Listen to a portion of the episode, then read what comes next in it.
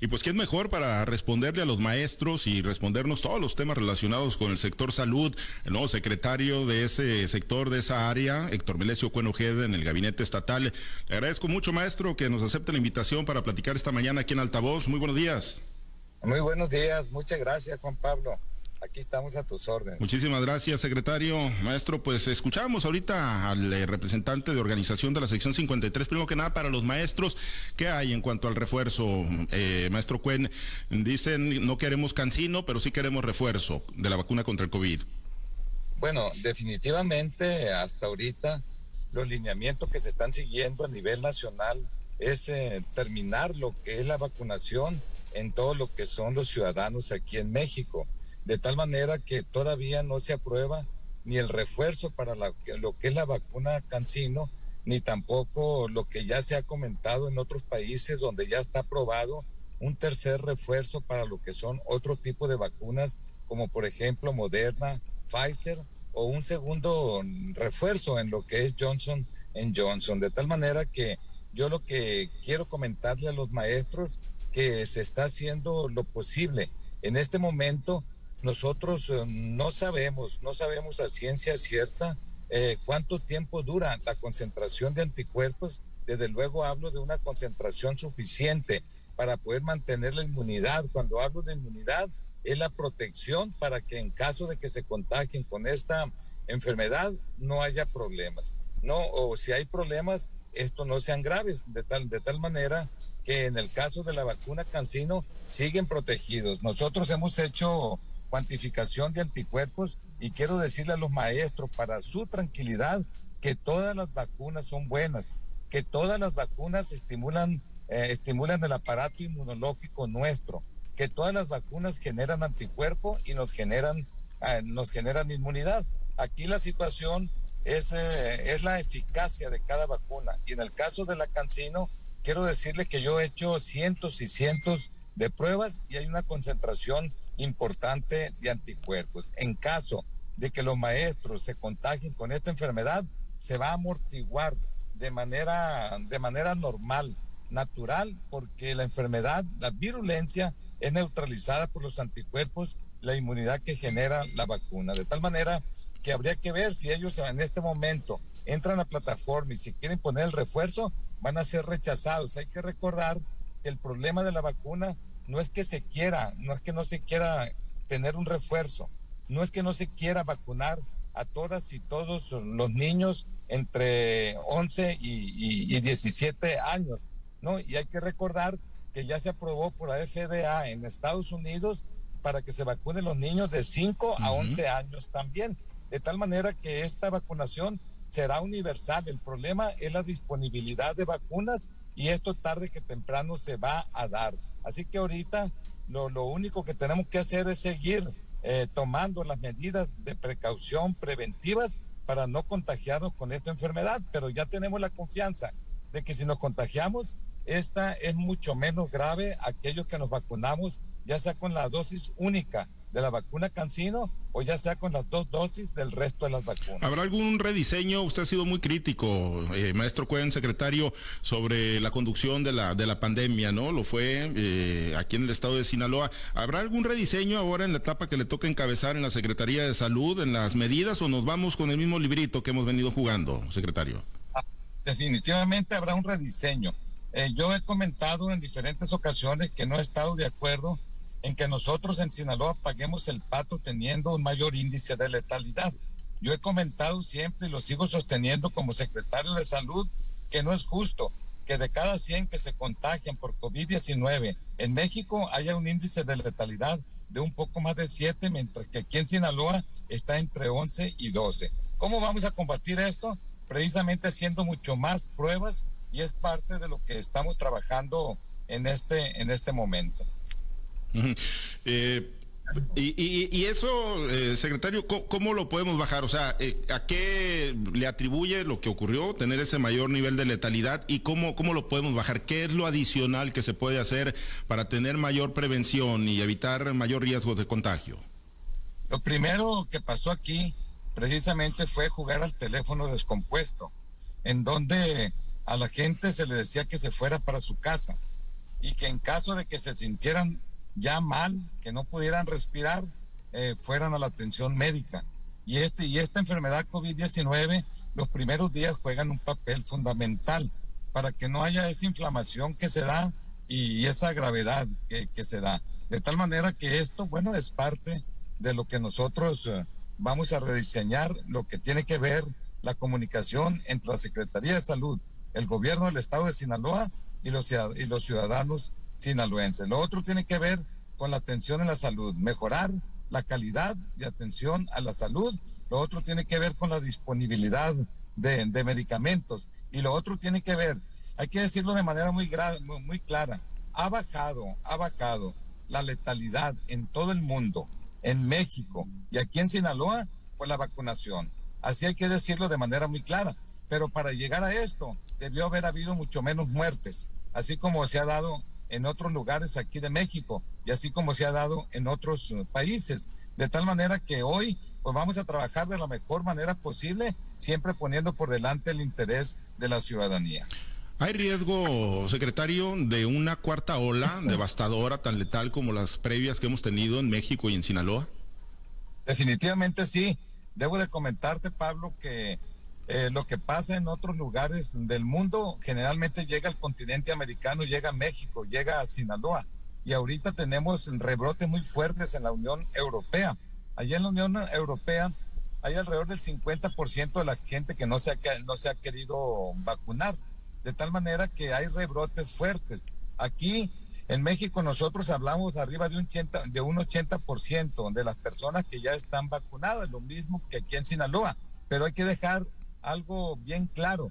estas cifras se calculan en torno a la, a, la edad arriba de 18 años. Y el COVID-19 no respeta edad, no respeta edad. De tal manera que si hacemos un cálculo aquí en el estado de Sinaloa y hacemos un cálculo en todo México, apenas vamos a llegar al 50% de las personas que tienen el esquema completo, hablando de la población de manera, de manera general. Por ello, hay que seguir vacunando y por ello, ah, en, este trayecto que, estamos pasando en este momento, hay que tratar de no contagiarnos. ¿Por qué?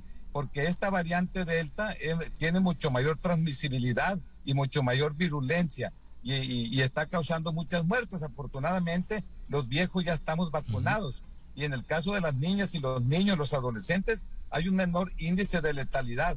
Su aparato inmunológico es mucho más fuerte y es por ello que ellos resisten. Y es por todo esto la estrategia del presidente Andrés Manuel López Obrador, que tomó la decisión de primero vacunar a los más vulnerables. Y nosotros aquí en Sinaloa, por instrucción de nuestro gobernador, el doctor Rubén Rocha Moya, le vamos a dar seguimiento puntual, porque lo que quiere el señor gobernador es que se contagie menos gente y se muera menos gente por COVID-19 y el resto de las enfermedades que ya se están sumando, como la influenza y el dengue. La delegada del, Seguro Social, eh, secretario, decía esta semana que de 13 mil aproximadamente niños, niñas o menores de 12 a 17 años con alguna comorbilidad en Sinaloa, de 13 mil eh, estaban todavía sin vacunarse, 9 mil 500 aproximadamente. No, no, no hubo pues ese, no, no, no hubo esa preocupación y ocupación del padre de familia de registrar al hijo y llevarlo a vacunar. Sí, la verdad es que todavía hay escepticismo al respecto y no únicamente sobre la vacuna COVID-19, no, sino también con otro tipo de vacunas, lo que tiene que ver con la tuberculosis, lo que tiene que ver la polio y otro tipo de vacunas, hay muchas. Y en ese tenor, mucha gente no vacunó a sus niños, no únicamente por descuido, sino por el miedo de llevarlos a los hospitales y, y pescar lo que es esta enfermedad COVID-19. Ayer tuvimos una reunión lo que es el Comando Estatal de Vacunación. Estuvo la delegada del Seguro Social, el delegado del ISTE, el, encargado, el secretario general de la Universidad Autónoma de Sinaloa, estuvo el, secretario de, Bienestar y estuvimos allá en la novena zona militar, donde las Fuerzas Armadas están colaborando muchísimo, muchísimo para que sea eficiente esta vacunación. Y, como lo dijo la delegada del Seguro Social de manera correcta, tenemos ese problema. Sin embargo, ahorita, por ejemplo, el día de ayer eh, se estuvieron en, en, varios lugares, estuvo en Nabolato y en, y en San Ignacio. se, estuvieron aplicando la segunda dosis de Astra de AstraZeneca y jueves y viernes se va a estar en Culiacán, o sea, ayer y el día de hoy en Culiacán, Mazatlán y Mochis vacunando aquellos niñas y niños o, adolescentes que tienen comorbilidades de 12 a 17 años. La idea es vacunar, vacunar vacunar. Esa es la idea.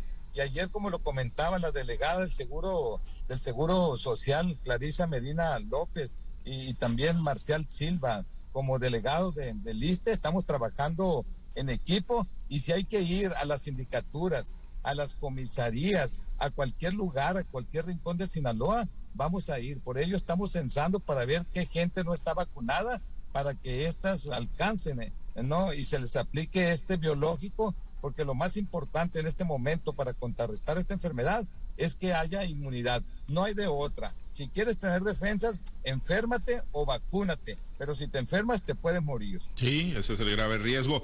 Oiga, secretario, y en lo administrativo, mucha chamba en este arranque de administración, las bases, las eh, que se otorgaron, pendientes, eh, poniendo orden, secretario, en los recorridos por todo el estado de Sinaloa. Sí, ahorita ando aquí por el sur de, Sinaloa y la verdad que a mí me da mucho gusto porque el principal objetivo no, la instrucción del, del, doctor Rubén Rocha Moya, nuestro gobernador del estado de Sinaloa, es precisamente que aquí en el sector salud haya un buen clima organizacional para que la gente trabaje con ganas, con cariño, sirviendo al prójimo. Y para ello necesitan tener certidumbre laboral, de tal manera que ya instalamos una mesa con, con los problemas que existen en este momento el día de antier a mediodía y el día de ayer le dimos continuidad y creemos que entre lunes y martes vamos a terminar ya de sistematizar toda la información para que el señor, el señor gobernador tome la mejor, la mejor decisión. Y ayer hubo una pequeña toma de 40 minutos ahí en Guasave, en el Hospital General. Estamos haciendo el trámite para que se les pague un recurso retroactivo que se les debe a ellos, estamos haciendo los trámites ante quien corresponde. Todos los eh, cambios consensados con el gobernador Rubén Rocha Moya o Héctor Melesio cuenta y barra libre para hacer los ajustes en la estructura de salud. Yo soy muy institucional, trabajo en equipo y en este momento mi equipo pues es precisamente eh, es esta administración ¿no? que encabeza el doctor Rubén Rocha Moya, donde él es nuestro jefe. Muy bien, pues vamos a estar pendientes, secretario. En el caso de la influenza, vacuna suficiente para el que quiera acercarse a, aplicarse ese biológico. Sí, haciendo la aclaración, Pablo, que es para de preferencia, ¿no? Para niños entre 6 y 59 meses, es, decir, de 6 meses a 5 años. Y, donde, y, para adultos mayores, sobre todo 60 y más años. Y para aquellos que tienen comorbilidades, que tienen entre 5 y 59 años, también se le va a aplicar.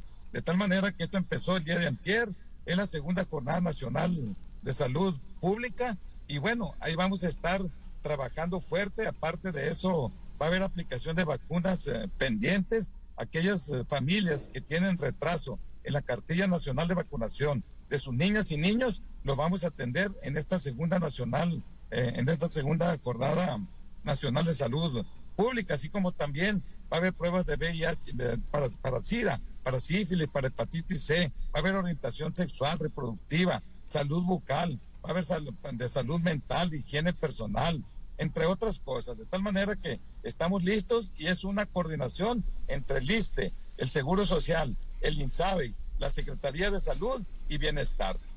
Muy bien, entonces va al sur, al sur del estado, va junto con el gobernador Rubén Rochamoya, supongo. Se va a encontrar con el químico Benítez, supongo, maestro. Sí, para dialogar y que arreglen las cosas, porque a nadie le conviene que haya inestabilidad, eh, inestabilidad gubernamental. De su parte, la mano extendida para el químico Benítez y para los mazatlecos. No, siempre la ha tenido y la seguirá teniendo. Bien, gracias secretario, atentos a las actividades hoy por el sur del estado. Gracias. Muchísimas gracias. Gracias, el secretario de Salud, Héctor Melesio Cuenojeda.